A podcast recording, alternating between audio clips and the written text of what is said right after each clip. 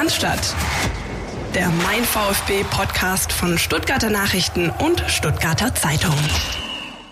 Ähm, wir haben eine gewisse ja, Ergebniskonstanz jetzt erreicht, dann auch in der zweiten Halbzeit ähm, eine Leistungskonstanz ähm, und deshalb ja, zeigt die Kurve ganz klar nach oben. Das war Sportdirektor Fabian Wohlgemuth, kurz, knackig und mit Berliner Schnauze, war. Dazu kommen wir aber gleich zum Spiel ähm, des VfB Stuttgart in Augsburg zum Schwabenduell. Ich begrüße wie immer my brother from a different mother, Christian Pavlic hier neben mir in der Kabine. Christian, grüß dich. Hallo Philipp, grüß dich und Grüße natürlich auch an euch da draußen. Ja, wir haben ein buntes Programm. Wir sprechen, äh, wie gerade schon angesprochen, natürlich über dieses äh, Remis in Augsburg in der Fuggerstadt und ähm, versuchen das alles ein bisschen einzuordnen. Es gibt wieder ein bisschen auch neue Entwicklungen in Sachen Vereinspolitik. Das werden wir diese Woche aber ein bisschen kürzer streifen. Äh, haben unser NLZ Newsflash wie immer. Und warum wir das alles so ein bisschen kürzer machen, äh, das liegt daran, dass wir es zwei Spiele gibt, auf die wir vorausblicken, weil äh, Treuhörer dieses Podcasts ja wissen, wir erscheinen donnerstags und bis zum nächsten Donnerstag stehen zwei Heimspiele des VfB an. Einmal am Samstag gegen Borussia Mönchengladbach und dann am Mittwoch drauf Pokal-Halbfinale gegen Frankfurt. Auch darauf werden wir blicken. Es hat keine zwei Minuten gedauert und er hat die Fuggerstadt schon untergebracht in dieser Sendung. Großartig. Damit belassen wir es aber bitte heute, Christian. Ja? Einmal Nennung ist in Ordnung, ansonsten äh, zukünftig nicht mehr. Bitte. Ich werde dich zusammenreißen. Was Fabian Wohlgemuth natürlich äh, ausdrücken wollte, vielleicht nicht ganz so gesagt hat, aber äh, wesentlich ist für diese vier ungeschlagenen Spiele hintereinander für den VfB Stuttgart ist die Moral. Ja, die hat man wieder gesehen in Augsburg. Die Moral der Mannschaft, sie ist weiterhin intakt. Vielleicht auch nicht so ganz brutal wie gegen Dortmund. Es gab ja Stimmen, die sich beinahe schon enttäuscht gezeigt haben, ob das 1 zu 1 und der natürlich durchschnittlichen ersten Halbzeit weil sie gedacht haben, ja, wenn man 3-3 gegen Dortmund äh, spielt in Unterzahl äh, 60 Minuten, dann kann man natürlich nach Augsburg fahren und die kurz wegflexen. Das ist nicht der Fall, meine Damen und Herren. Wir spielen Bundesliga und da ist es eben so, dass man auch mal freitagsabends gegen eine Mannschaft antreten muss, die sehr heimstark ist, die super zäckig ist, die super eklig ist und natürlich auch weiß, dass sie von ihren äh, sechs Freitagabendauftritten sechs gewonnen hat. Und das äh, ist eine Gemengelage, die es natürlich nicht einfach machte. Der VfB hat sich aber wirklich gut geschlagen, meiner Ansicht nach, denn ähm, ich glaube, da sage ich nicht zu viel, wenn ich behaupte, noch vor sechs, sieben Wochen hätte man das Spiel sang- und klanglos 0 zu 2 verloren. Christian, oder? Du warst dort, äh, im Gegensatz zu mir, äh, hast das Spiel live verfolgt. Stimmst du mir zu? Ich stimme dir zu, ja. Ähm, es war, sag ich mal, direkt nach Abpfiff ein bisschen diese, diese hochgelobten gemischten Gefühle, von denen man ja oft spricht. Ne? Ähm, aber es gab in meinem, ich habe mich nach links und rechts, nach vorne, nach hinten geschaut, da gab es wirklich handgezählt einen Fan, der massiv äh, seiner Unzufriedenheit nach dem Spiel äh, freien Luft gelassen hat. Ähm, und der Rest war eher positiv gestimmt. Also da hat ist jetzt natürlich keine Euphorie gewesen, aber man hat sich abgeklatscht, man hat sich zugenickt und sagt, okay, den Punkt nehmen wir mit, genauso auch wie es äh, Fabian Wohlgemuth gesagt hat.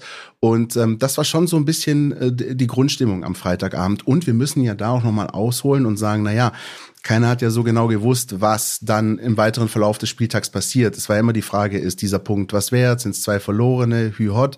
Ähm, am Ende so komisch es klingt, ist der VfB ein Stück weit sogar, sag ich mal, das Gewinnerchen, würde ich sagen, des Spieltags, weil alle anderen halt einfach komplett nicht nur verloren haben, sondern teilweise nervenblank hoch verloren. Ähm, und völlig unabhängig aber selbst davon war das, wie du gerade gesagt hast, äh, nicht selbstverständlich. Ähm, vor, das heißt schon vor ein paar Wochen, es ist noch gar nicht so lange her, da haben wir uns bei diesem Wolfsburg-Spiel angeschaut, 0-1 und alle haben gewusst, das war's. Hier war es auch wieder ein bisschen anders. Nicht so krass, auch das hast du gesagt, wie gegen Dortmund, aber es war da. Und ähm, nur mal für den Hintergrund nochmal. Der FC Augsburg, wenn er da mal unter Flutlicht 1-0 führt, sehr, sehr schwer. Eigentlich das Spiel zu drehen, nahezu unmöglich. Der FC Bayern München hat da verloren. Bayer Leverkusen schon mit Xavi Alonso hat da verloren. Ähm, das ist nicht so schlecht. Und wer das gesehen hat, man kann das gut finden, man kann das schlecht finden. Ich glaube, wir sind uns, ähm, sage ich mal, unter Konnoisseuren einig, dass der FC Augsburg einen echt widerlichen Fußball spielt, aber den macht er wirklich gut. Und das hat mir ein Stück weit imponiert. Äh, auch wenn da viel na weißt du, Philipp, wir haben darüber gesprochen, auch über, sagen wir mal, das Zeitspiel von Bredlow in Bochum. Ja? Da wurde es ausgereizt. Oder dann, Nürnberg. Oder Nürnberg. So, und dann kann ich nicht mich hinstellen und sagen, ja, aber beim FC Augsburg finde ich es dann plötzlich nicht gut, sondern die machen das halt genauso. Die treiben das fast schon zur Perfektion. Ich gebe dir ein Beispiel. Der FC Augsburg musste während des Spiels ein paar Mal verletzungsbedingt wechseln.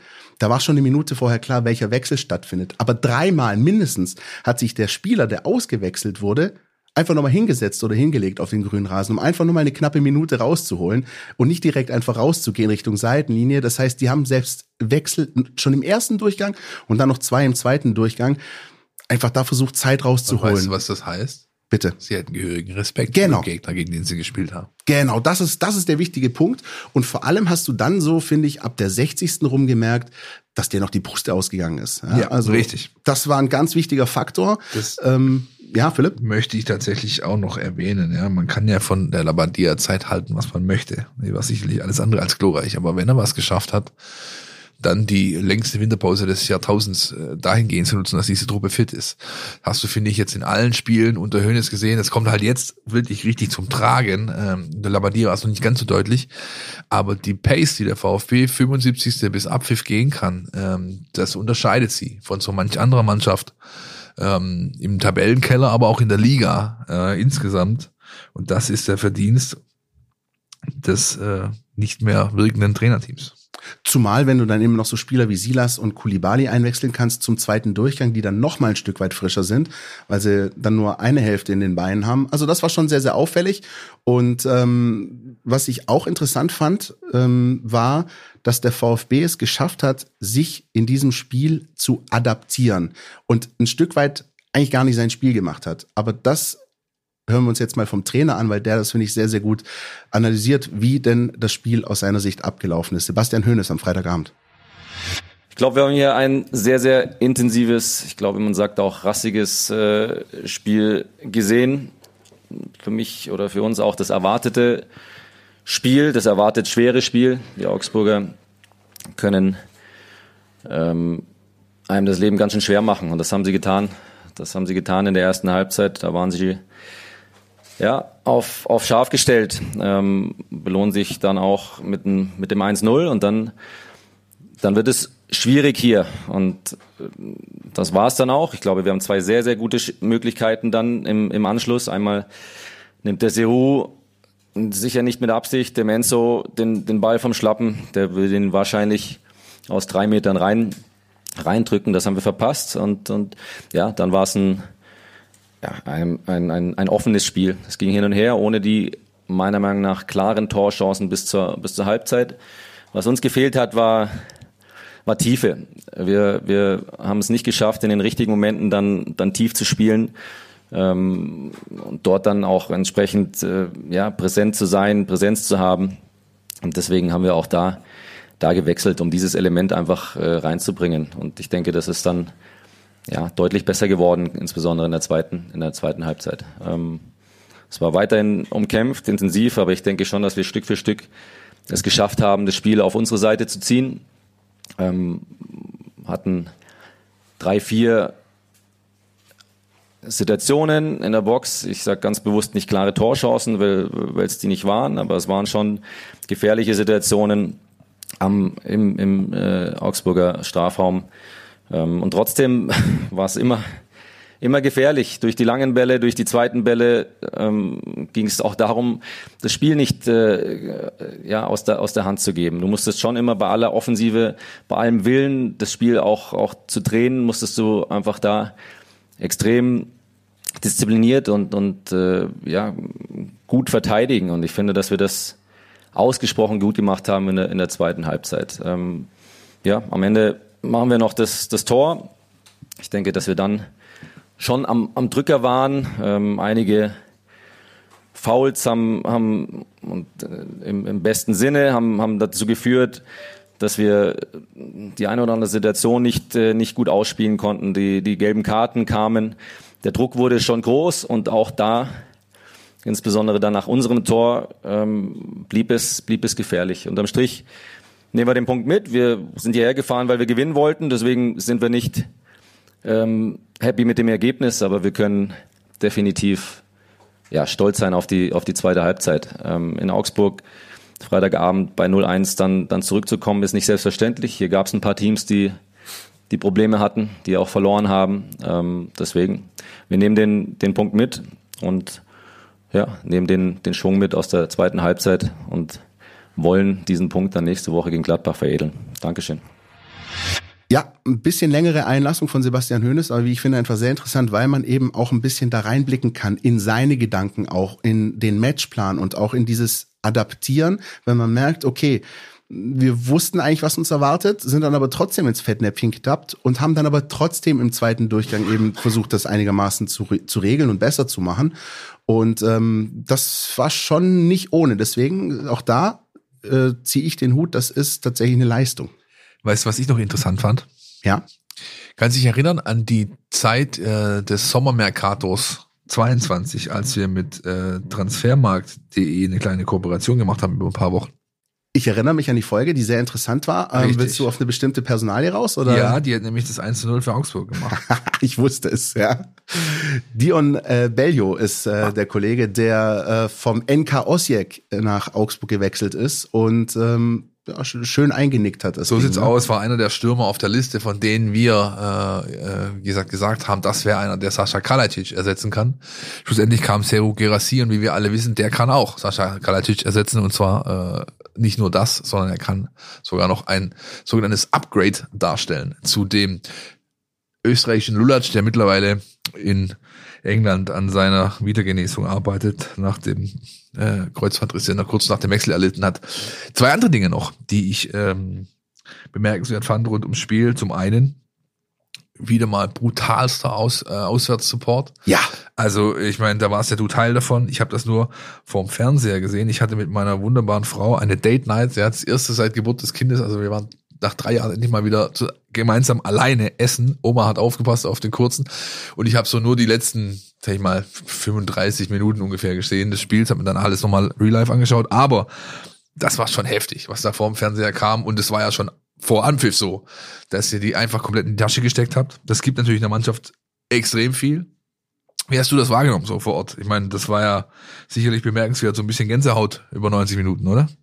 Ja, definitiv. Äh, kleine Vorgeschichte. Ähm, die Tickets ähm, wurden organisiert, sage ich mal, nicht äh, direkt über den Gästesektor, sondern in der Bereich der Gegengerade, so in der Nähe des Gästeblocks. Und die Frage war, und die, die haben sich äh, nicht nur wir gestellt, sondern eben auch viele andere, wie wird das wohl sein? Also muss man da eher, ist man da dann eher unter seinesgleichen oder ist das dann eher, dass da lauter Augsburg-Fans sitzen? Und es war halt wirklich so, dass also der, der VfB-Bereich war im Endeffekt der Gästeblock plus sicher noch anderthalb Blöcke Gegengerade und anderthalb Blöcke mindestens äh, hinter Tor. Das war faszinierend. Und das, du bist reingekommen, äh, 20 Uhr in dieses Stadion und da ging schon die Gesänge los und du hast gewusst, dass hier wird eigentlich ein Gefühl des Heimspiel für den VfB. Das hat auch Fabian Brelo nach dem Spiel gesagt, der dann gemeint hat, äh, ich habe mich teilweise umgeschaut und wusste zeitweise nicht, haben wir jetzt ein Auswärtsspiel oder haben wir ein Heimspiel? Also brutal, wirklich brutal. Und zwar auch hier finde ich stark, ähm, das Spiel ging alles andere als gut los für den VfB und aus Sicht der VfB-Fans. Früh 1-0 hinten und es war aber nicht so, dass da ähm, hängende Köpfe waren, sondern das ging weiter, immer weiter, wirklich in bester Kahn-Manier. Und ähm, auch da ein Stück weit die Art und Weise, wie dann auch Wataru Endo, und das ist vielleicht ein zweiter Punkt, Philipp, äh, dieses Tor erzielt und sich reinbeißt in dieses Spiel. Auch das hat sich von den Rängen ein Stück weit übertragen, weil alle, die es mit dem VfB hielten, haben sich an diesem Freitagabend reingebissen in dieses Spiel. Ja, ist mein zweiter Punkt, vielleicht noch ein Satz zu dem ersten. Ähm, ist schon ein interessanter Trend, den man da jetzt gerade in den letzten Wochen immer wieder beobachten kann und einfach auch ein Faktor für die Mannschaft. Ja. 20.000 Bremer in Berlin, Bremen gewinnt. Ja, äh, Stuttgart jetzt mit 8.000 gefühlt ungefähr knapp an der Fünfstelligkeit kratzend in Augsburg. Auch da hat, äh, haben die Fans einen guten Teil dazu beigetragen. Auch gegen Dortmund haben sie das zu Hause. Jetzt kommt Frankfurt nächste Woche, kommen wir nachher noch dazu. Da wird es genauso sein dass äh, deutlich mehr als die äh, viereinhalbtausend, die der Auswärtsbereich hergibt, äh, Frankfurter da sein werden. Auch das kann ein Faktor werden. Aber ganz klar, oh Captain, my Captain, habe ich da hingeschrieben. Ich finde es dahingehend bemerkenswert, dass man einfach äh, ja oft von den Crunchtime-Playern oder Crunchtime-Schwaben spricht. Und man kann aber eigentlich auch vom Crunchtime-Endo mittlerweile sprechen, weil der hatte sich seine Delle genommen, der hatte eine schlechte Phase, der kam nicht gut aus der Winterpause raus, die WM war bemerkbar bei ihm, ja, er war fast schon überspielt. Jetzt, da es in die Endphase geht, ballert der eine Topleistung nach der anderen raus. Noch in Nürnberg habe ich gesagt, hm, das ist nicht der Kapitän, den ich mir vom VfB wünsche, habe ihn auch so entsprechend bewertet mit dem äh, Notentool bei uns, mit den meinen VfB-Noten, die wir immer vergeben. Aber dann kam Bochum, dann kam Dortmund und jetzt kam Augsburg und nicht nur wegen dem Tor. Es ist einfach wieder der Endo, den wir alle kennen, den, den der VfB auch braucht. Ja, dieser Typ, der vorangeht, der, der also seine pure Präsenz einfach äh, einen Vorteil äh, seiner Mannschaft verschafft und das bleibt hoffentlich so bis zur letzten Minute, auch wenn es dann, so hoffe ich, zumindest stand jetzt nicht diesen Kopfball in der 92. Minute nochmal braucht, um in der Liga zu bleiben. Ja, aber auch da, weißt du, Bataru Endo hatte auch nicht seine beste erste Hälfte in Augsburg. Also auch er war hatte Schwierigkeiten, ja, auch mit diesem mit diesem Pressing äh, äh der Augsburger und ähm, auch er hat es dann aber einfach geschafft, die Mannschaft mitzureißen und da selbst voranzugehen. Und die Art und Weise, wie er auch dieses Tor erzielt, das ist, das ist spricht, pure Wille. Das spricht so für die Art und für die für den Charakter dieses Spiels nicht schön, aber ehrlich gesagt Ja. draufgeschissen. der will dieses Tor machen. Ja, und übrigens auch da nette Anekdote.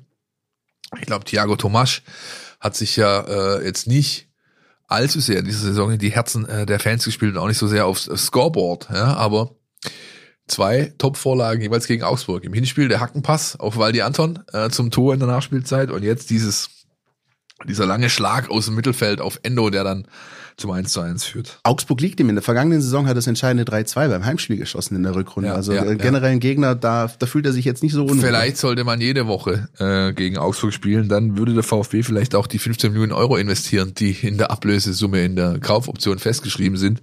Stand jetzt ist das nicht so. Das ist ein kleiner Ausflug zum Transfermarkt. Alles, was ihr wissen müsst zu Personalien, die gerade beim VfB gehandelt werden. Baumgartel, Braunöder, Thomas und so weiter und so fort. Lest ihr natürlich im News-Blog, respektive im Transferticker, den ihr in der App findet.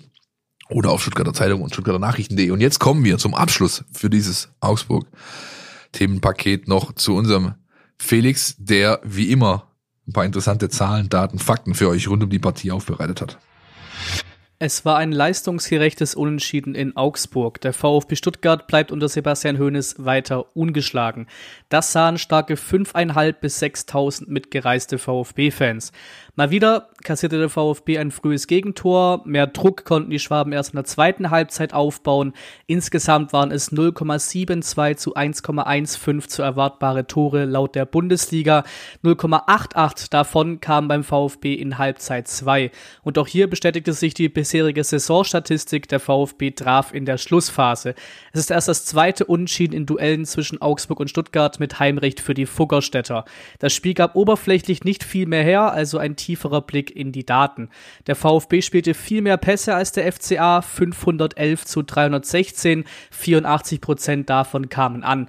58 Prozent Ballbesitz standen für den VfB am Ende zu Buche.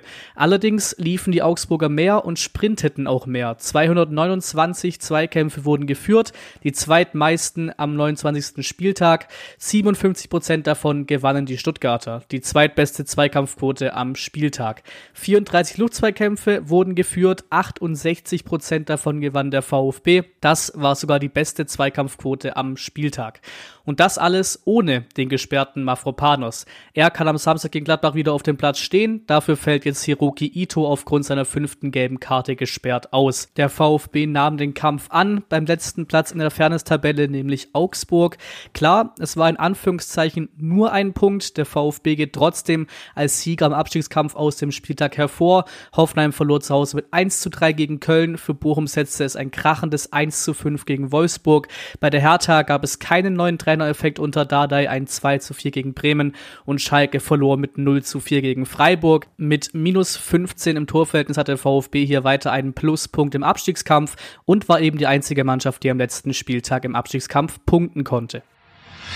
Vielen Dank, Felix, ähm, der uns einfach nochmal dargelegt hat, ähm, warum du, Philipp, jetzt auch nicht die äh, falscheste Entscheidung getroffen hast, ein hübsches Candlelight-Dinner zu veranstalten an diesem Freitagabend. Aber der Punkt ist eingesagt, wird mitgenommen und weiter geht's. Äh, weiter geht's auch bei uns mit unserem nächsten Punkt. Äh, Vereinspolitik, äh, neue Entwicklung. Wir haben in der vergangenen Woche, Philipp, ein bisschen länger darüber gesprochen.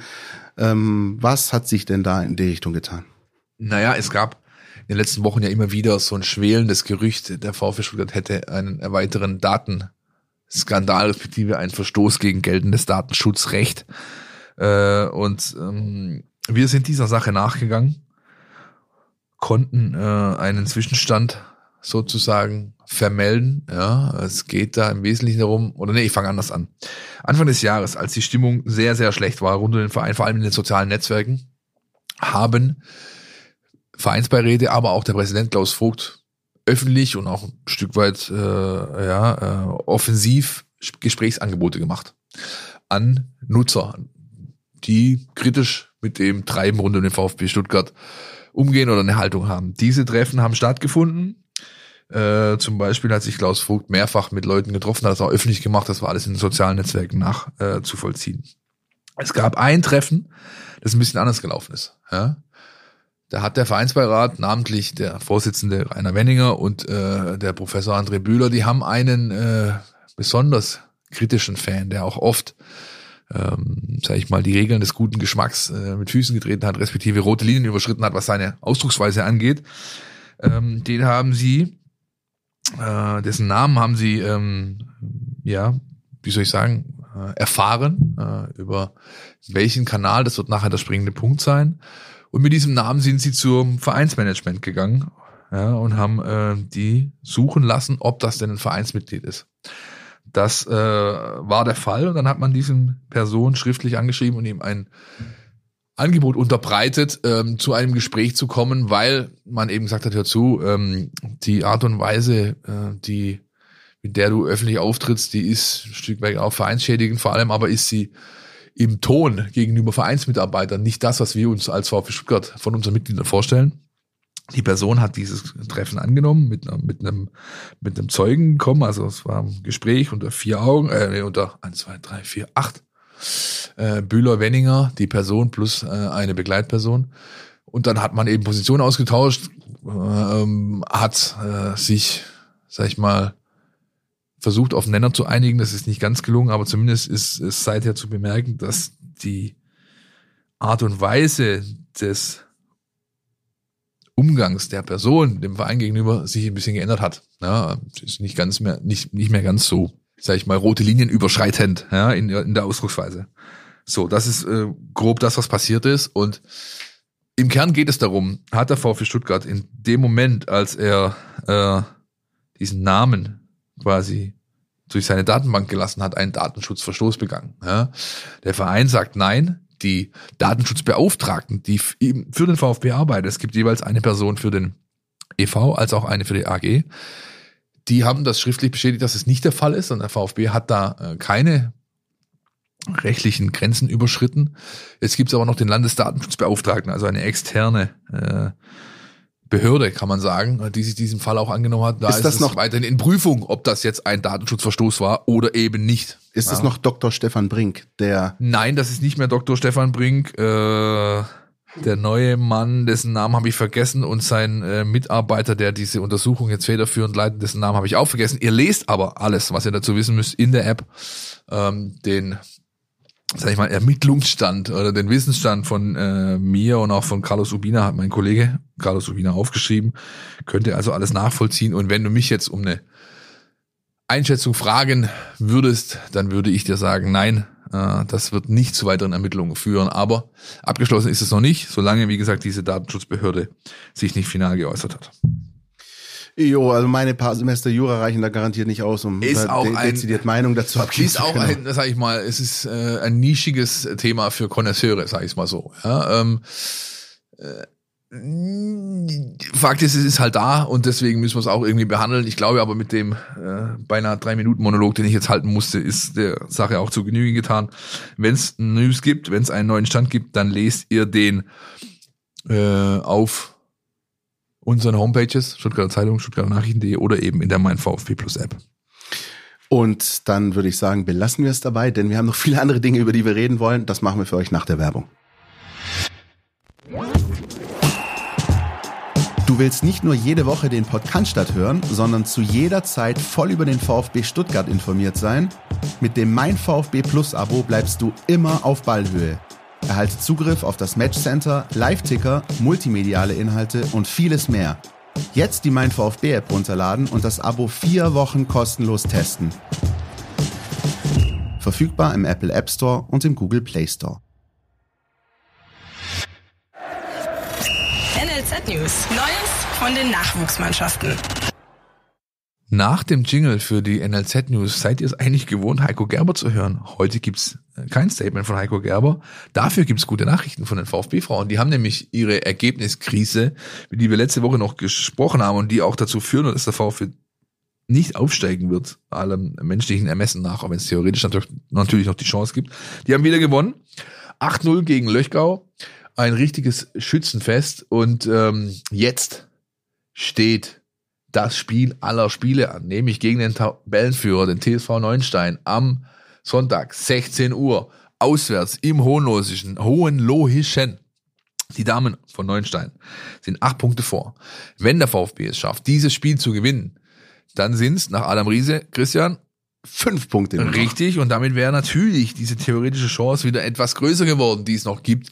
Man darf also, Räusper, Räusper, gespannt sein, äh, wie es da am Sonntag ausgeht. Ihr lest ähm, das dann natürlich, wie immer, bei uns über unsere Kanäle, wie es denn ausgegangen ist. Und dort lest ihr auch, ob der VfB Stuttgart 2 am Freitagabend sein zweites U19, äh, zweites 19 Uhr Freitagabend Flutlichtspiel in Folge gewinnen konnte nach dem 1-0 am Biberer Berg. Herzliche Grüße an Thomas Castanaras, ja, der das Ding eingesackt hat kurz vor Schluss.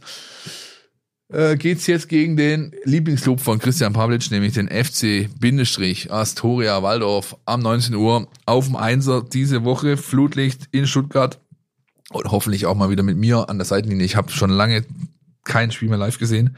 Hab Bock, hoffentlich langt's mir da runter.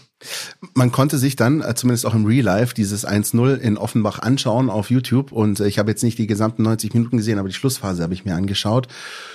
Und äh, sagen wir, dieses Castanaras-Tor ist äh, formvollendet, würde ich sagen, an der Stelle. Also richtig schön da sich äh, breit gemacht, den Raum erspielt, einmal aus der Drehung das Ding flach rein. Gerd Müller so. wäre stolz gewesen. Exakt, so ist es. Also ja. das ist äh, in bester Torjägermanier, so gewinnst du dann Spiele auch auswärts und dann reicht dir eben auch ein Tor, wenn die Defensive hält und das wird dann eben auch am Freitag 19 Uhr wichtig sein. Da vielleicht noch eine Sache dazu, nämlich äh, ihr habt, wenn ihr das Spiel gesehen habt, auch gesehen, dass der VfB jemand im Tor stehen hatte, die man überhaupt nicht angemerkt hat, dass er erst 17 Jahre alt ist. Ne? Nämlich Dennis Simon. Der hat sein insgesamt, glaube ich, drittes oder viertes Spiel jetzt gemacht für die U21, wieder über volle Länge und in einer souveränen Art und Weise, dass es eine Freude war. Das ist natürlich auch intern entsprechend wahrgenommen worden. Dennis ist wieder nach seiner langwierigen Schulterverletzung, die ihn im Winter quasi rausgenommen hat, eine Schleimbeutelentzündung, ein mieses Ding in der Schulter, wieder voll da, voll fit, wird vielleicht noch weitere Einsätze, vielleicht schon am Freitagabend bekommen. Äh, trainiert wieder mit den Profis regelmäßig, darf sich da zeigen. Und wie es da weitergehen wird mit der Torhüterposition im kommenden Jahr, das lest ihr dieser Tage eh bei uns, denn wir haben zwar mit Fabian Bredlow gesprochen, aber auch so ein bisschen Informationen gesammelt, wie der VfB den plant mit seinen Keepern in der ersten und zweiten Mannschaft und da spielt Dennis Simon natürlich eine Hauptrolle. Das ist super und vor allem für äh, jemanden wie ihn ist natürlich auch die tabellarische Konstellation beim VfB 2 ideal. Ne? Also da, genau das ist jetzt der Zeitpunkt, wo du so einen Spieler reinwerfen kannst und er sich beweisen kann und umso besser. Also ich meine mal, äh, ohne Gegentor zu bleiben in Offenbach ist jetzt nicht der schlechteste Arbeitsnachweis. So sieht's aus, ja, so sieht's aus. Und letzte Woche haben wir noch gesagt, was ist denn jetzt mit dieser Sonderspielrunde, Hauptrunde? Wer ist der nächste Gegner? Nicht mal Nico Willig weiß Bescheid. Jetzt wissen wir's. Der DFB hat Tatsachen geschaffen, hat eine Auslosung vollzogen der VfB Stuttgart hat vier Gegner zugelost bekommen, die nicht so schlecht sind, sage ich jetzt mal. Fortuna Düsseldorf, Borussia Dortmund, Leipzig und der HSV sind die Gegner in der am 7. Mai startenden Fortführung dieser Sonderspielrunde. Zwei Heimspiele hat der VfB, nämlich gegen Leipzig und Hamburg. Wann genau welche Spiele angesetzt sind, das ist Stand jetzt bei Redaktionsschluss dieser Sendung noch nicht bekannt, soll in den nächsten Tagen bekannt gegeben werden. Ich kann euch nur empfehlen, Schaut euch diese Heimspiele an, nehmt euch das auf euren Terminplan, denn das sind Highlights gegen Mannschaften außerhalb der eigenen Staffel. Äh, das spielt man nicht allzu oft. Und das sind auch beides jetzt Mannschaften, die nicht unbedingt unter ferner Liefen daherkommen. Denn Hamburg und Leipzig, die haben natürlich auch gute Nachwuchsarbeitstruppen, also gute NLZs, die, die für entsprechende Qualität sorgen. Und wie Spaß das machen kann, U19-Fußball anzugucken, hast du ja diese Woche eh schon mit mir auch äh, so ein bisschen gesehen, nämlich im Youth League-Finale, richtig, Christian? Richtig, ich hatte so ein bisschen ein, ein längeres U19-Wochenende. Erstmal habe ich mir noch das Finale der deutschen Meisterschaft angeschaut. Mainz gegen Dortmund. Richtig? Mainz gegen Dortmund. Herzliche Glückwünsche nach Mainz in der Stelle. Ich finde auch da, äh, 4-2 nach Verlängerung gegen äh, die eigentlich als favorisiert gehandelten Dortmunder zeigt auch und finde ich ordnet auch ein bisschen die Situation auch um den VfB in dieser Liga ein. Also, dass Mainz da den deutschen Meistertitel holt, ist nicht ohne. Ähm, und dann eben Youth League, hast du angesprochen, äh, in Genf, Hajduk Split gegen AZ Alkmaar. Übrigens äh, vor den Augen von äh, so Größen wie Luis Figo, ähm, Rudi Völler ähm, und dem VfB-Berater Philipp Lahm, der auch im äh, Stade ja. de Genève vor Ort war und sich das ja. angeschaut hat. AZ Alkmaar gewinnt 5-0 gegen Hajduk Split. Das war eine krasse Nummer, aber generell ganz interessant auch da mal zu sehen, dass eben, hm, sag ich mal, nicht die ähm, sag ich mal, arrivierten Champions League Teams, die man so kennen würde, sich da durchgesetzt haben. Ja, also nicht, nicht die Reals Barcelonas, nicht die Cities Liverpools Bayerns, die schon dreimal nicht, sondern ähm, Mannschaften aus den Niederlanden und aus Kroatien, die aber da eben gute Jugendarbeit leisten, weil das halt eben das Fundament für diese Nation ist. So sieht's aus und dazu mit Alkmaar noch eine Mannschaft, die 90 Prozent ihrer Startelf aus dem näheren Umkreis rekrutiert hat. Ja, ja. Das ist auch ein Anschauungsmodell für den VfL Stuttgart. Ähm, und vor allem hat sich da die Erkenntnis durchgesetzt, dass eben sag ich mal, taktisch-technische Ausbildung und athletische Ausbildung die Grundlage sind, aber entscheidend ist die Birne. Ja, äh, Alkmaar arbeitet da mit, einem, mit einer Firma aus Holland zusammen, die sich darauf spezialisiert hat, sag ich mal, kognitive Fähigkeiten von Spielern messbar zu machen und so eine Entscheidungsgrundlage darzustellen, ob dieser Spieler eben was ist für eine äh, Ausbildungsmannschaft oder eben nicht. Auch da ein Punkt, wo der VfB dran arbeitet, aber noch Nachholbedarf hat. Es gibt immerhin aber sowas wie dieses Potenzialtraining in Stuttgart seit einer Weile, wo eben auch kognitive Fähigkeiten geschult werden sollen. Und in dieser neuen Athletikhalle, äh, über die wir kürzlich exklusiv berichten konnten, die der VfB Stuttgart unten baut, da ist auch eine Räumlichkeit drin, wo eben diese kognitiven Fähigkeiten geschult werden sollen. Ja, also es ist nicht ganz so krass wie der Footbonaut, der in Hoffenheim oder in Dortmund steht, aber es geht in diese Richtung und das wird in Zukunft in Stuttgart in der Nachwuchsarbeit, in der Ausbildung der Talente, aber auch in der sag ich mal, Schulung der Profis eine größere Rolle spielen, als es bisher der Fall war. Weißt du, was auch auffällig war? Also neben den ganzen technischen äh, Geschichten ist mir eben einfach auch aufgefallen, ich verfolge die Youth League schon die ganze Saison und ähm, Hajduk Split hat beispielsweise Borussia Dortmund im Elfmeterschießen ausgeschaltet. AZ das war ein geiles Spiel, habe ich auch sehr gerne Das war gesehen. großartig. AZ Alkmaar hat nacheinander äh, Frankfurt fünf Stück eingeschenkt, dann Real 3-0, Barca 4-0 geschlagen, also völlig verrückt. Aber was du halt eben auch noch angemerkt hast, ist gerade diesen beiden Mannschaften, die da im Finale standen, das waren eingeschworene Einheiten. Das waren richtig, das war eine Mannschaft, das war mehr als eine Mannschaft. Das, ja. war eine, das ja. waren zwei Einheiten, die da auf dem Platz standen, die es ins Finale geschafft haben. Auch das nicht nur pures Teambuilding, so nach dem Motto versteht euch mal, sondern wirklich, dass der eine für den anderen das letzte Körnchen rausholt. Das hast du bei diesen Mannschaften, finde ich, wahnsinnig gesehen. Auch das sehr interessant eben, dass solche Charaktereigenschaften einfach auch schon sehr früh gefördert werden und gesehen werden müssen und nicht ähm, irgendwelche, sag ich mal, Weißt du, du kannst da elf Talente hinstellen. Wenn die aber nicht miteinander können auf dem Platz, dann können das die besten Talente sonst woher sein. Aber so eine verschworene Einheit zu bilden, das kann man schon und muss man schon in jungen Jahren lernen. Ich habe äh, ja nicht umsonst ein großes Fable für NLZ-Arbeit seit Jahren, ich muss sagen seit Jahrzehnten schon. Äh, ich glaube, meine ersten Berührungspunkte waren Anfang der 90er mit der VfB-Ausbildungsabteilung und Nachwuchsarbeit, weil Kumpels von mir dort in der Mannschaft gespielt haben, in der B-Jugend. Und ähm, es ist hochspannend, was da geht. Da geht auch noch viel, viel mehr. Ähm, und äh, es gibt halt auch Themen, die vielleicht ein bisschen, bisschen nischig sind, aber irgendwie trotzdem interessant. Ich habe zum Beispiel die Tage aufgeschrieben, auch das lest ihr in der App. Wie der VfB Stuttgart über seine Satellitenclubs, seine Kooperationspartner in die Trainerqualifikation in der Breite investiert, um dadurch A, mehr Kids wieder äh, auf den Fußballplatz zu bekommen und natürlich auch im Eigeninteresse vielleicht mittelfristig, langfristig dadurch mehr Hochtalentierte zu identifizieren, die dann wiederum eine Rolle für den VfB spielen könnten. Also ganz interessante Geschichte.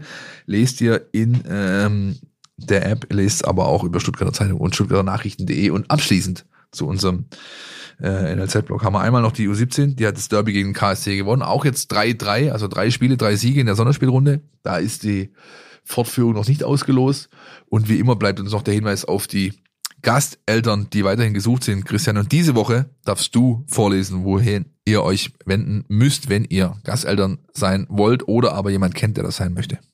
Gerne per E-Mail an m.brugger.vfb-stuttgart.de oder telefonisch 0172 7611514. Das alles auch noch in den Show Notes und die Angaben sind wie immer ohne Gewähr. Jetzt aber. Einmal wie Karin Tietze Ludwig sich fühlen. Ich habe schon gedacht gerade, Christian, dass das dir großen Spaß gemacht hat mit deinem, mit deinem, deinem kleinen Crush, den du für äh, NachrichtensprecherInnen hast. Ja, ja, ähm. So, kommen wir wieder zur Bundesliga. Ja, Mann. Äh, ein schönes äh, Heimspiel vor der Brust, ausverkauft. Der VfB Stuttgart trifft auf Borussia Mönchengladbach und er trifft damit auf, oder das ist die Wiederholung des Spiels, das mich in der Vorrunde am meisten geärgert hat. Wirklich, mit Abstand sogar. Ja. Äh, ähm, gut, vielleicht noch da das Spiel gegen Dortmund, wo sie auseinandergefallen sind. Aber, oh, ja, ich erinnere mich. aber, ja. aber ich meine, der Auftritt in Mönchengladbach, der war eigentlich solide. Da war viel, viel mehr drin. Der VfB hat sich mal wieder nicht geholt, was ihm eigentlich qua seines äh, Invests zugestanden hätte. Und am meisten hat mich geärgert, dass diese Flitzpiepe, Entschuldigung, ähm, ähm, von Trainer ähm, Daniel Farke äh, sich nachher dahingestellt hat und von der Borussia DNA erzählt hat und wie großartig seine Mannschaft gespielt hat. Dabei haben die überhaupt nicht gewusst, warum die dieses Spiel gewonnen haben. Ja, die hatten einfach nur Glück.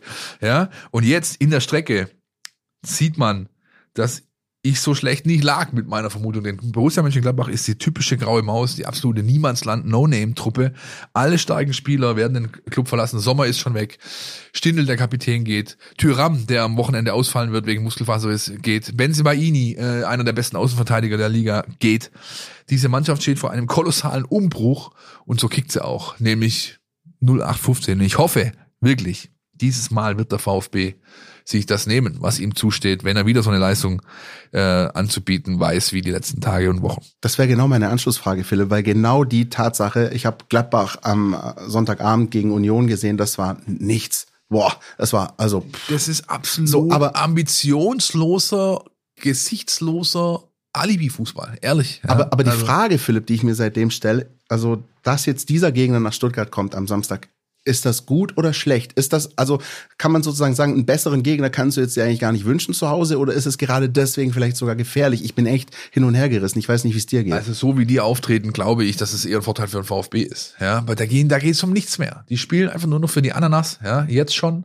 Das wissen sie. Ja, dazu ist es eine Mannschaft, die in der Auflösung begriffen ist. Der Roland Wirkus, der da den Nachfolger von, von Max Eberl angetreten hat, der hat keine leichte Aufgabe im Sommer.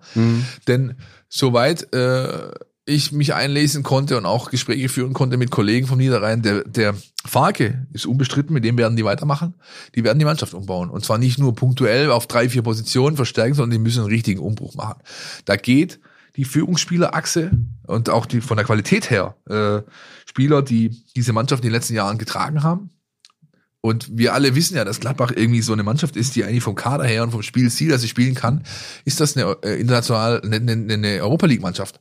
Und die kommen ja da nicht hin. Also die kommen dann und aus dem Grund, weil eben irgendwie immer so ein bisschen dieser Zug fehlt. Diese Mannschaft hat äh, großartige Qualifikation individueller Natur, aber als Mannschaft arbeitet sie nicht gut und ähm, die Ziele werden äh, werden eben nicht erreicht. Und ich bin ganz, ganz sicher, dass der VfB da am Wochenende eher, so hart sich das, ich sag's jetzt, in der Favoritenrolle ist. Sage ich, wirklich, da stehe ich dazu. Okay, ich, ich, ich ähm, will dir das unbedingt glauben. Ich selbst werde aus Gladbach nicht schlau. Also da bin ich ehrlich. Und ähm, vielleicht kann ja aber aufgrund dessen, wenn ich schon nicht draus schlau werde, unser Felix ein bisschen Aufklärung reinbringen, denn er hat uns ein paar Zahlen zur Achtung, Anführungsstriche unten, Fohlenelf, Anführungsstriche oben, mitgebracht. Borussia Mönchengladbach steht so ziemlich im Niemandsland der Bundesliga. Die Gladbacher konnten in dieser Saison nie zwei Spiele in Folge gewinnen. Aus den letzten acht Spielen gab es nur einen Sieg. Auch beschreibend, der Vorsprung auf den VfB auf dem Relegationsplatz ist genauso groß wie der Rückstand auf den Europa League Platz 6. Gegentore nach Flanken aus dem Spiel sind bei den Schwaben interessant. Fünf der insgesamt acht Gegentreffer gab es in den letzten acht Spielen und immer war es der 0 zu 1 Rückstand. So ja auch in Augsburg. Immerhin ist Mönchengladbach die Bundesligamannschaft mit den wenigsten geschlagenen Flanken aus dem Spiel. Beide Teams am Samstag haben Abschlussprobleme. Nur Schalke hat eine schlechtere Trefferquote als der VfB. Im Schnitt landet hier nur jeder elfte Torschuss im Tor. Die Gladbacher haben schon 32 Großchancen vergeben. Eine weitere Statistik, die beim VfB problematisch ist, die aber Gladbach nicht ausnutzt, sind die Torschüsse außerhalb des Strafraums. Kein Verein kassierte auf diese Weise mehr Tore als der VfB.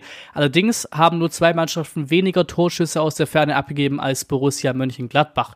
Die Stuttgarter haben nur ein Gegentor nach Konterangriff gefangen, Bundesliga Bestwert. Gladbach wiederum ist das Team, das die meisten Torschüsse nach Konterangriff zulässt.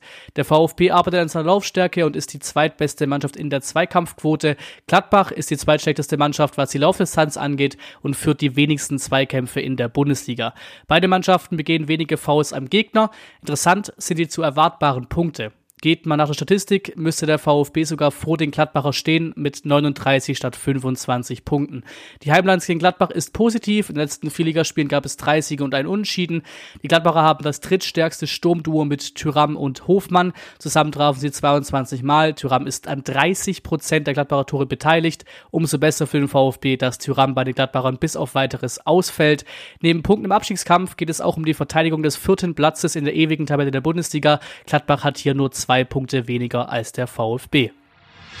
Vielen Dank, Felix, an der Stelle. Und ähm, was ich eben einfach auch noch interessant finde beim Blick auf den Kader, und damit wären wir jetzt gleich auch bei unserem Player to Watch, äh, Philipp, die haben eigentlich auf fast allen Positionen Nationalspieler. Also ja, ja. Es, ist, ja, es ist nicht klar. so, dass da irgendwelche, die unter ferner liefen, sondern äh, äh, sagen wir mal, wenn, wenn wir noch äh, Jan Sommer mit dazu rechnen, so indirekt, ja, der einfach auch noch die erste Halbserie mitgespielt hat, dann ist es von vorne bis hinten gespickt mit Nationalspielern und auch auf, vor dem Hintergrund verwundert mich sehr, sehr vieles. Ähm, Player to Watch habe ich mir einen rausgesucht, den du vorher schon mal äh, mal äh, leicht erwähnt hast, ähm, würde ich gerne noch mal ausführlich darauf eingehen. Das ist äh, der Kollege Ben Sebaini. Zum einen, weil er, wie du schon gesagt hast, einer der besten Außenverteidiger der Liga ist. Zum anderen aber, weil er ein wahnsinniges Nervenbündel ist. Ja. Und äh, wer ja. vielleicht diesen Podcast hört ja. und äh, mich auch schon über Jude Bellingham hat reden hören und, äh, und weiß und auch übrigens die Szene aus der Hinrunde noch vor dem geistigen Auge hat. Wo er der, fliegen muss. Wo er absolut fliegen muss.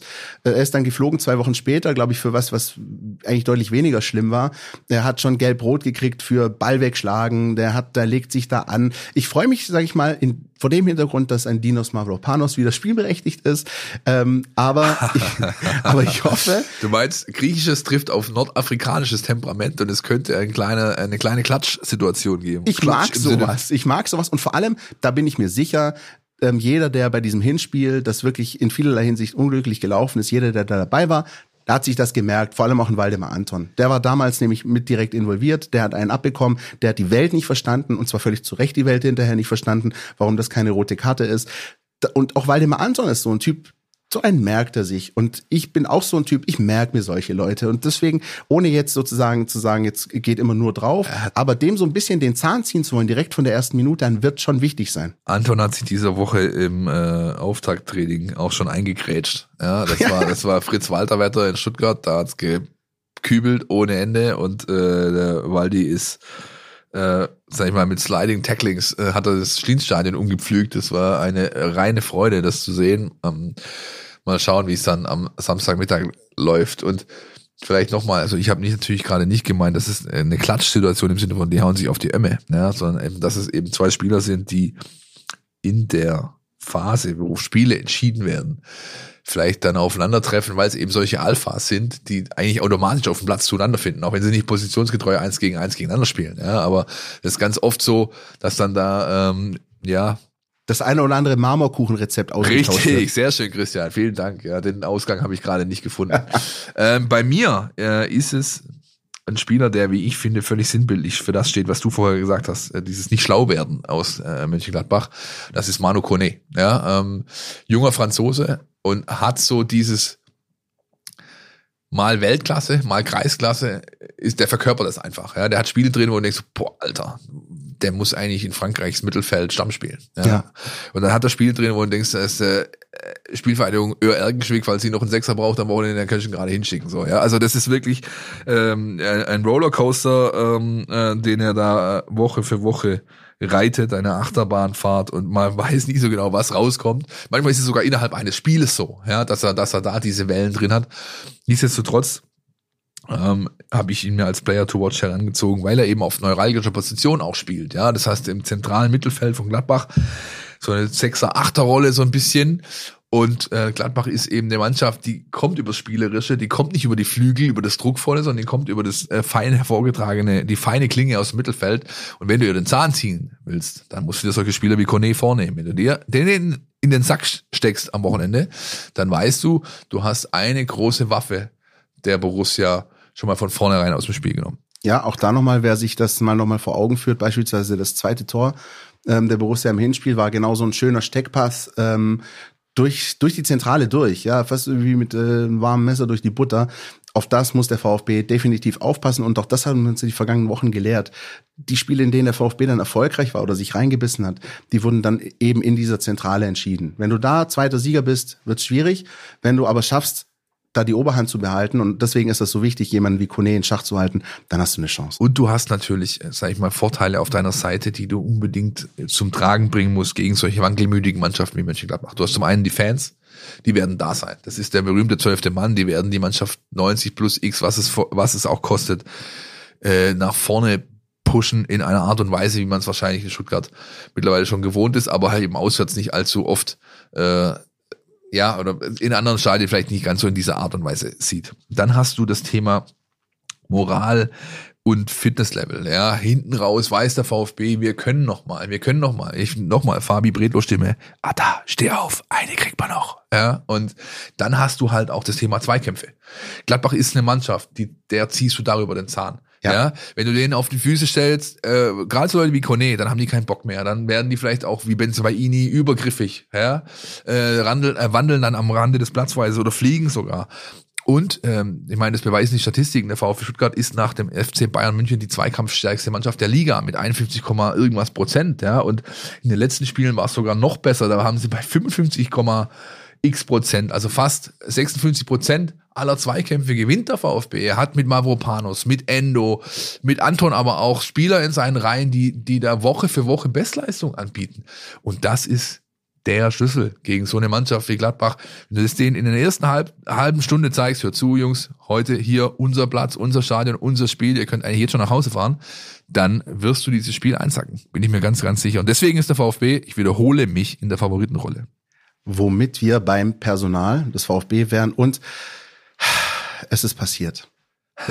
Es ist passiert. Wochenlang haben wir drauf gewartet. Ja. Ja, Hiroki Ito hat sich die fünfte Gelbe geholt in Augsburg und ist dementsprechend gesperrt gegen Borussia Mönchengladbach. Aber wir haben es ja vorher schon angesprochen, Dinos Mavropanos kehrt nach seiner Gelb-Rot-Sperre zurück. Insoweit dürfte sich ähm, eine Abwehrreihe, finde ich, ergeben, wie eben im Heimspiel gegen Dortmund, zumindest eben bis zum Platzverweis. Ja, du hast eigentlich zwei Modelle, die du fahren kannst. Ähm, weil, ich meine, Sagadu halt weiterhin spielt wie Sagadu. Das heißt, er hat in jedem Spiel hat er einfach einen drin. Der, äh, und in, sag ich mal, ich, ohne jetzt en Detail durchzureiten, aber gefühlt in den Spielen, wo er spielt, hat er bei jedem Gegentor auch seine Aktien irgendwo. Ja?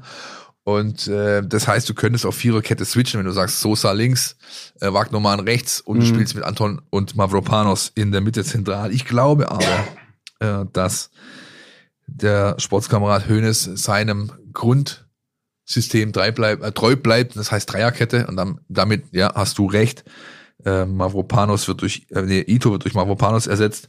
Ansonsten ändert sich vielleicht in der Positionierung was. Ähm, das heißt, äh, der Sagadu rutscht nach links, Anton zentral, Mavropanos nimmt die rechte äh, äh, Position der Dreierkette hinten. Aber ansonsten, ähm, ja, erwarte ich das eigentlich auch. Und dass der VfB das In-Game auch noch theoretisch anpassen und adaptieren kann, das wissen wir jetzt auch seit ein paar Wochen. Das heißt, auch da kann es durchaus sein, dass sich dann während des Spiels Ja, und ich meine, was man halt auch, finde ich, also die Leute verwechseln, finde ich, erstmal ganz oft das System mit Taktik, ja. Und ähm, dann selbst Taktik hin oder her. Ähm, wir reden jetzt hier gerade die ganze Zeit über Systemdinge, und aber, aber auch selbst Taktik hin oder her, die ist die ist, ich will nicht sagen obsolet, aber sie ist, sie ist sekundär zu behandeln, weil dem VfB unter Hoeneß geht es halt echt darum, gewisse Prinzipien auf den Platz zu bringen, ja. Das heißt, äh, eine defensive Kompaktheit, ja, ähm, darzustellen. Die Ketten stehen enger, die äh, Doppelsechs ist wieder da plötzlich, ja, mit, mit, mit Endo Karasor. Ähm, dann hast du diesen starken Flügelfokus. Wir haben letzte Woche haben uns runtergebetet, wie viele Tore, äh, glaube ich, vier von sechs äh, der letzten Tore Augsburg jetzt mal ab, äh, ausgenommen, aber auch da war es gefühlt irgendwo eine Flanke, wenn sie auch nicht von außen kam, äh, äh, vielen über Hereingaben, ja, und ähm, diese Dinge, die wirst du auch gegen Gladbach wiedersehen, ja, ähm, auch weil Gladbach da jetzt nicht unbedingt die Stärke hat auf den Außenbahnen, ja, insofern, und das meine ich mit Prinzipien, äh, die Hönes äh, sehr schätzt und von seiner Mannschaft fordert und ich habe die Tage, wie gesagt, das Training gesehen. Das war ein Traum. Ja. Fritz Walterwetter, Bindfäden kamen vom, vom Himmel. Der VfB hatte erstmals in dieser Saison, glaube ich, alle Spieler zur Verfügung. Ja, es war niemand hatte Wehwehchen, keiner hatte Kopfweh, niemand hat sich den Nagel eingerissen, äh, keiner war verletzt in, in schwerer äh, Manier. Da ging es richtig hoch her auf dem Platz und natürlich bei diesem Wetter ja, da, hat's, da musst du ja eigentlich als Trainer gar nichts machen. Da wirst du einen Ball in die Mitte, sagst, hey, wir haben ein, hier haben wir ein Spielfeld, das reduziere ich oder erweitere ich, wie ich Lust habe. Ich gebe euch ein paar Provokationsregeln. Ihr dürft nur zwei Ballkontakte oder ihr müsst den, der erste äh, Pass muss nach äh, vorne gespielt werden, solche Sachen und dann ab dafür. Und genau so war's. Ja, du hast richtig Spielfreude, Energie äh, gesehen, so wie die Woche davor, als ich unten war, eigentlich auch.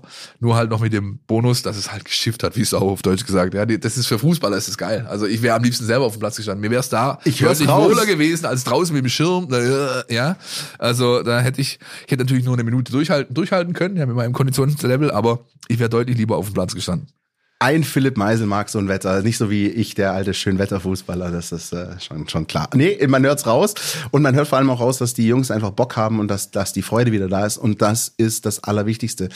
Der Chronistenpflicht halber müssen wir noch erwähnen, ja, Ito ist jetzt gesperrt. Es gibt zwei andere Spieler, denen Gelbsperren drohen.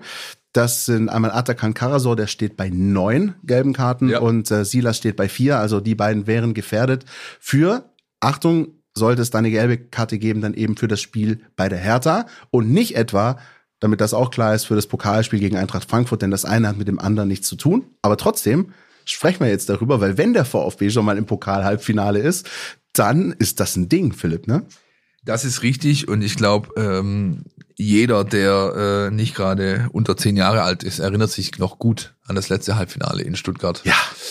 Ich meine, da kriege ich Gänsehaut nur beim Gedanken dran. Diese finale äh, Choreo, die durchs Stadion gewandert ist, ja, der unfassbare Support, der Sieg gegen Freiburg, äh, ähm, sag ich mal, Landesduell auch noch, ja, ähm, und diese, ja, dieser, diese Atmosphäre, dieser Vibe, der da geherrscht hat, so dieses, hey, heute machen, das war ja auch unter Labadia damals, da war es ja auch so, hm, ja, so mittel irgendwie gespielt, ja, nicht ganz so weit hinten drin gestanden, aber trotzdem war die, die Grundtendenz, wie so oft in Stuttgart, eher, man, es ist kompliziert, sagen wir es mal so, ja, und dann kommt dieser, dieser Sieg gegen Freiburg, äh, der einen Stimmungsaufheller, Aufheller, äh, Brustlöser, nenn's wie du es willst, dargestellt hat, der natürlich dann ähm, vielleicht äh, einiges zum Besseren gewendet hat. Und das kann das Spiel in, ähm, am Mittwoch in Stuttgart eben auch sein, ja, so ein Brustlöser. Ich kann sogar den Bogen noch weiter zurückspannen zu ganz anderen, viel erfolgreicheren Zeiten 2007, als der VfB am Ende Meister geworden ist.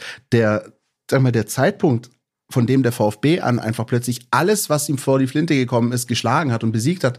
Das ging los mit dem Pokalhalbfinale in Wolfsburg damals. Ja. Da, da hatte der Ich VfB mich, ja. ne, und da, Halbfinale in Wolfsburg äh, 1-0 äh, Toni da Silva Freistoß, wenn ich richtig bin. Das war der Einzug dann ins Pokalfinale 2007 und von da an hat der VfB einfach in der Liga alles gewonnen. Da, da, da gab es ein 1-0 bei Schalke, da haben sie verloren, sieben Punkte Rückstand gehabt und dann ging's ab. Das heißt, dieses Spiel, so ein Pokalspiel, kann dir einfach auch massiven Schwung geben dann für die nächsten Wochen in der Bundesliga. Ja, ähm, Das musst du mitnehmen. Und trotzdem natürlich, das, wie wie schon vorher gesagt, das eine hat mit dem anderen direkt nichts zu tun, aber es ist einfach wunderbar. Wenn mich einer gefragt hätte, als ich äh, irgendwann Mitte August äh, im Rudolf-Habig-Stadion in Dresden saß und mir angeschaut habe, wie der VfB durch ein Tor übrigens von Darko Churlinov die Ja. zweite Runde erreicht hat, hätte ich auch nicht gedacht, dass wir äh, ein paar Monate später, ähm, Ende April, Anfang Mai da sitzen und über ein VfB-Halbfinale zu Hause gegen Eintracht Frankfurt reden. Das ist doch geil. Absolut, absolut, absolut. Bevor wir noch weiter äh, uns ein paar Themen widmen rund ums Spiel, lassen wir erstmal den Felix wieder zu Wort kommen, der auch da natürlich geschaut hat, dass er sich ein paar Zahlen, Daten, Fakten zum Duell gegen die Adler rausgesucht hat. Bitteschön, Felix. Eintracht Frankfurt ist in der Bundesliga definitiv in einer Formkrise. In der Rückrundentabelle belegen sie Platz 14 bisher und haben nur zwei Punkte mehr geholt als der VfB Stuttgart. Der Heimrekord gegen Frankfurt ist positiv, zuletzt lief es allerdings etwas schlechter. Letzter Heimsieg für den VfB ist hier fünf Spiele her. Im DFB-Pokal spielte der VfB bisher dreimal gegen die Eintracht, zweimal davon zu Hause. Beide Spiele in den Jahren 1980 und 1998 gewannen die Schwaben mit 3 zu 2. Wie auch die Gladbacher haben die Frankfurter ein Top-Sturmduo. Kolomoani und Kamada trafen zusammen 20 Mal in der Bundesliga. Moani ist an 26,5 Prozent der Tore beteiligt und der Topscorer der Liga mit 13 Toren und 10 Vorlagen. Auch im DFB-Pokal lieferte das französische Sturmtalent bisher ab. Fünf Tore und zwei Vorlagen stehen hier zu Buche. Mario Götze ist mit fünf der beste Vorlagengeber im Pokal. Kevin Trapp und Fabian Breblo blieben beide dreimal ohne Gegentor. Preto damit sogar in jedem seiner Pokalspiele in dieser Saison. Beim Eigentor von Mafropanos in Paderborn stand Florian Müller noch im Tor. Der Weg von Eintracht Frankfurt ins Halbfinale 0 zu 4 in Magdeburg, 0 zu 2 bei Stuttgarter Kickers, 4 zu 2 gegen Darmstadt und 2 zu 0 gegen Union Berlin. Der Weg des VfB Stuttgart 0 zu 1 in Dresden, 6 zu 0 gegen Bielefeld, 1 zu 2 in Paderborn und 0 zu 1 in Nürnberg. Die Eintracht ist also der erste Bundesliga-Gegner für die Schwaben in dieser Pokalsaison. Klar, Frankfurt ist durchaus als das beste Los anzusehen. Dazu ist es ein Heimspiel für den VfB in anderer Partie stehen sich ja die Pokalverlisten aus letzten Saison gegenüber. Doch der Pokal schafft seine eigenen Gesetze und dies vor allem auch bei der Eintracht. Frankfurt ist in den letzten Jahren zu einer Pokalmannschaft geworden. 2018 gewann sie den Pokal, 2022 gar die Europa League. 2020 standen sie im Pokal zuletzt im Halbfinale, davor war das 2007 der Fall. Im Finale standen sie 2017 und davor im Jahr 2006. Die letzten beiden Male, die der VfB im Halbfinale stand, zogen die Schwaben auch ins Finale ein. Das war 2007 und 2007 2013 der Fall. 2001 schied man zuletzt im Halbfinale des Pokals aus. Gewonnen hat die Eintracht den Pokal fünfmal und der VfB Stuttgart dreimal endlich wieder Festabend in Bad Cannstatt. Ja, das wird ein Träumchen. Und ich äh, kann jetzt schon jedem gratulieren, der da drin ist. Egal wie es ausgeht, weil das einfach, einfach ein Top-Abend sein wird. Wichtiger äh, Punkt, wichtiger ja. Punkt, Philipp. Egal wie es ausgeht. Ja, und ähm, eine Sache noch, auch da wieder Chronistenpflicht. Ähm, ihr findet natürlich in der App zu diesem Wahnsinnswochenende äh, mit Pokal äh, und äh, Ligaspiel und Vasen und S-Bahn-Ausfälle und Bahnhöfe gesperrt und Helene, Helene Fischer. Fischer und fettes Brot und TVB spielt und was weiß ich denn noch alles. Alle Informationen bei uns in der App und auf den Seiten, wie ihr fahren müsst, wie ihr hinkommt, was äh, zu erwarten ist, wo der größte Verkehrsknoten sich nicht mehr aufzulösen droht und so weiter und so fort. Ich würde aber gerne nochmal zurückkehren zu der Eintracht aus Frankfurt, die ich ähnlich wie Gladbach äh, in ihrer aktuellen Verfassung für eine durchaus schlagbare Mannschaft halte. Ja? Ähm, nämlich zu unseren beliebt berühmten, berüchtigten Players to watch. Christian, wen hast du aufgeschrieben? Ich habe ähm, mir einen Spieler rausgesucht, der ähm, qua Historie schon bei solchen großen Fußballspielen auf die Szene tritt. Äh, und das ist Mario Götze, über den wir, finde ich, ähm, ja, generell finde ich, über den wenig geredet wird. Also aus Frankfurter Sicht wird viel über Kolomuani geredet, über Kevin Trapp, über, über Rode meinetwegen. Mario Götze ist einfach da und hat sich wieder ein Stück weit selbst gefunden. Und das freut mich wahnsinnig, weil ähm, jeder weiß, um seine Karriere, wie das losging, unglaublich gehypt in jungen Jahren, Dortmund, Bayern, äh, Deutschland zum Weltmeister geschossen und da kann man schon, da kann es auch Karriereknicks geben, das kann auch richtig den Bach runtergehen. Und dass aber Mario Götze dann über den Umweg äh, Eindhoven es wieder in die Bundesliga geschafft hat und da zu einer Größe zu werden ähm, und einer, der einfach solche Momente hat, die, die hast du als Spieler. Das kannst du nicht lernen. Und er ist einer, der hat sowas und deswegen gilt es auf sowas äh, zu achten. Ich ähm, erinnere da beispielsweise eben auch an viele Europapokalabende, aber auch ans Pokalviertelfinale. Da die Eintracht 2-0 ohne Probleme gegen Union zu Hause gewonnen. Die beiden Tore hat Kolomuani geschossen, aber es waren Geistesblitze von Mario Götze, die dafür gesorgt haben, dass er überhaupt in diese Position gekommen ist. Ähm, ja, ein Spieler, den ich, ich, ich mag solche Spieler. Ähm, und das ist trotzdem genau so ein Typ, auf den es aufzupassen gilt. Und dann gebe ich dir gleich das Wort, auch wenn sozusagen der Anti-Götze, den würde ich auch gerne noch erwähnen, und das ist eben jener Rode, weil er einfach auch dem VfB zuletzt sehr viele Probleme bereitet hat. In beiden Ligaspielen dieser Saison ähm, war er einer der besten äh, Frankfurter Spieler. Das heißt, der VfB muss, finde ich, den Spagat hinkriegen aus dem der Eintracht des Arbeitsame wegzunehmen in Person von Rode und aber gleichzeitig auch das Spielerische, das ein Stück weit Geniale wegzunehmen in Person von Götze und das wird äh, nicht so einfach. Philipp, wen hast du ausgesucht? Ich habe mir den Sportskameraden Ebimbe äh, aufgeschrieben, Ja. weil der nämlich einer ist, der keine dieser Kategorien erfüllt, die du gerade äh, runtergebetet hast, nämlich den kennt so gut wie keiner. Ja. Der ist so ein bisschen die große Unbekannte, spielt gerade relativ viel, weil eben Kamada den Verein verlassen wird und auch weil Lindström, ähm, glaube ich, ist verletzt, äh, äh, nicht kann, aber der kommt auch aus dieser PSG-Jugend, wie so viele, wie Tongi Kulibali beispielsweise beim VfB und ähm, der kann ein Faktor werden, weil er halt in der Lage dazu ist, technisch äh, ähm, Spiele zu entscheiden, ist aber noch ganz jung, ich glaube, er ist 20 Jahre alt und äh, demzufolge hat er eben auch Wellentäler in seinem Spiel. Ich finde ihn trotzdem gerade so eine interessante Komponente, denn aus der Not gedrungen setzt Glasner auf ihn und er macht gute Spiele und äh, Spiele, die die ähm, ja ähm, so ein bisschen auch zeigen, was da noch kommen könnte. Hm. Ja, und gerade wenn man auf so Mannschaften trifft, die man aus der Liga eigentlich gut kennt, ist es meistens äh, für äh, eine Truppe immer ein Faktor, wenn da so ein, zwei Spieler plötzlich auftauchen, die man so nicht so gut kennt. Ja, man weiß, wie Götze spielt. Man weiß, was Kolo Muani zu leisten imstande ist. Man weiß, dass Kevin Trapp ein paar Bälle halten kann. Aber was Ebimbe irgendwie zu leisten imstande ist, das kann man äh, ähm, nicht so genau einordnen, weiß es nicht so genau und das macht dann vielleicht einen Unterschied am Spieltag und deswegen habe ich mir den jungen Mann aufgeschrieben. Spannend, definitiv, generell spannende Mannschaft. Was ich noch gerne sagen würde zu dem Spiel, und das wäre so ein bisschen, sag ich mal, die kommunikative Lesart, mit der du in die Partie reingehen musst. Wir haben es gerade schon ein bisschen angedeutet und gesagt, das wird ein toller Abend, egal wie es ausgeht. Und genau damit sollte der VfB reingehen. Spielerisch, aber ich finde auch kommunikativ, denn wir müssen immer noch die Kirche im Dorf lassen. Und genauso würde ich das, wenn ich beim VfB was zu sagen hätte, auch kommunizieren. Eintracht Frankfurt ist der klare Favorit in diesem Halbfinale. Die sind äh, Achter meine ich in der Bundesliga, der VfB ist 16. Die sind vor allem eine ausgewiesene, seit Jahren schon ausgewiesene Cup-Mannschaft. Also die wissen das schon seit Jahren, wie es ist, die Liga am Ende schleifen zu lassen. Deswegen so ein 4-0 in Dortmund ist völliges Muster ohne Wert. Die lassen in der Liga schleifen und sind dann da im DFB-Pokal, in der Euroleague. Und die wissen ganz genau, dass sie nur noch über diesen DFB-Pokal, wenn sie den gewinnen, ihre Liga retten, ihre Saison retten und nach Europa einziehen können. Das heißt, der Druck bei diesem Spiel liegt komplett bei Eintracht Frankfurt und wirklich, wirklich, das meine ich so, zu 0,0 Prozent beim VfB. Und genau so muss man das dann eben auch kommunizieren. Die Frankfurter wissen, wenn sie dieses Spiel in Stuttgart verlieren, ist ihre Saison faktisch im Eimer. Wenn der VfB im Halbfinale rausfliegt, war es trotzdem geil. Und, und genau das sollte man sich bewahren. Und dann noch ein Punkt, wenn wir schon so bei Turnieren und oder so, so Cup-Mannschaften sind, der VfB kann es natürlich so ein bisschen schaffen, so sagen wir mal, dieses ähm, kroatische Muster zu verwenden. Denn die Kroaten haben bei den letzten Weltmeisterschaften immer davon gelebt, dass sie von ihren Gegnern unterschätzt wurden. Und ich bin mir sicher, und so hat ja beispielsweise auch der Kicker getickert nach der Auslosung, Eintracht Frankfurt hat das vermeintlich leichteste Los bekommen. Keiner will Freiburg, keiner will Leipzig. Stuttgart ist sozusagen der Wunschgegner im Halbfinale. So, lass die mal das denken und dann lass die mal denken, dass, äh, dass Stuttgart der vermeintlich einfachste Gegner im Halbfinale ist und dann schauen wir uns das mal an, was dabei rauskommt. Aber unterschätzt zu werden im Fußball, Philipp, ist nicht das Schlechteste. Das würde ich an Sebastian Hönes Stelle einfach in die Kabinenwand tackern, diese Überschrift. Ja.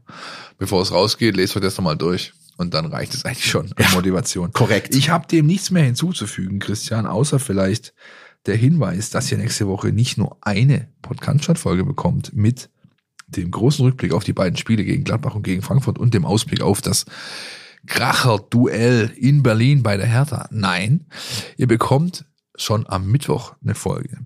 Und zwar eine ganz spezielle. Wir haben uns mit dem Brustring Talk zusammengetan, äh, VfB-Podcast, den ihr vielleicht kennt, und haben gemeinsam mit ihnen es geschafft, jemanden aus der Versenkung zu holen, hätte ich jetzt beinahe gesagt, nein, aus Spanien hierher zu locken, der im vorletzten Europapokalfinale stand, das der VfB Stuttgart je bestritten hat, nämlich 1989. Am 3. Mai war das Hinspiel gegen den glorreichen SSC Neapel mit Diego Maradona äh, in Neapel und das ist Ari Hahn. Ja? Ari Hahn äh, hat den VfB trainiert von 88 bis 90 und äh, hat mit ihm es geschafft, in dieses Europapokalfinale einzuziehen. Wir haben eine Doppelfolge produziert mit dem nicht mehr ganz so jungen Mann, der ist jetzt auch schon 75 und ähm, haben über die Zeit damals gesprochen, über auch aktuelle Bezüge, über ja den VfB Stuttgart im Großen und Ganzen haben eine äh, Sendung aufgenommen, die in zwei Teile gesplittet sein wird, die an Anekdoten reich ist, sage ich jetzt mal. Die zweite Folge, äh, das Rückspiel sozusagen, äh, erlebt ihr dann, hört ihr dann am 17. Mai, als auch damals 89 das Rückspiel in Stuttgart war. Der VfB konnte leider diese beiden Spiele äh, ja nicht für sich entscheiden, hat den Titel nicht gewonnen, aber trotzdem ist ein gutes Paket, was auf euch wartet. Das wird hoffentlich euch allen Spaß machen. Hashtag Vorfreude, sage ich da. Nicht nur mit Blick auf diese beiden Folgen, sondern natürlich auch mit Blick auf das, was den VfB und seine Fans erwartet. Samstag gegen Gladbach, Mittwoch gegen Frankfurt. Wir freuen uns, ihr sicher auch. Und dann hören wir uns nächste Woche wieder. Ciao, ciao. Podcast Der Mein VfB Podcast von Stuttgarter Nachrichten und Stuttgarter Zeitung.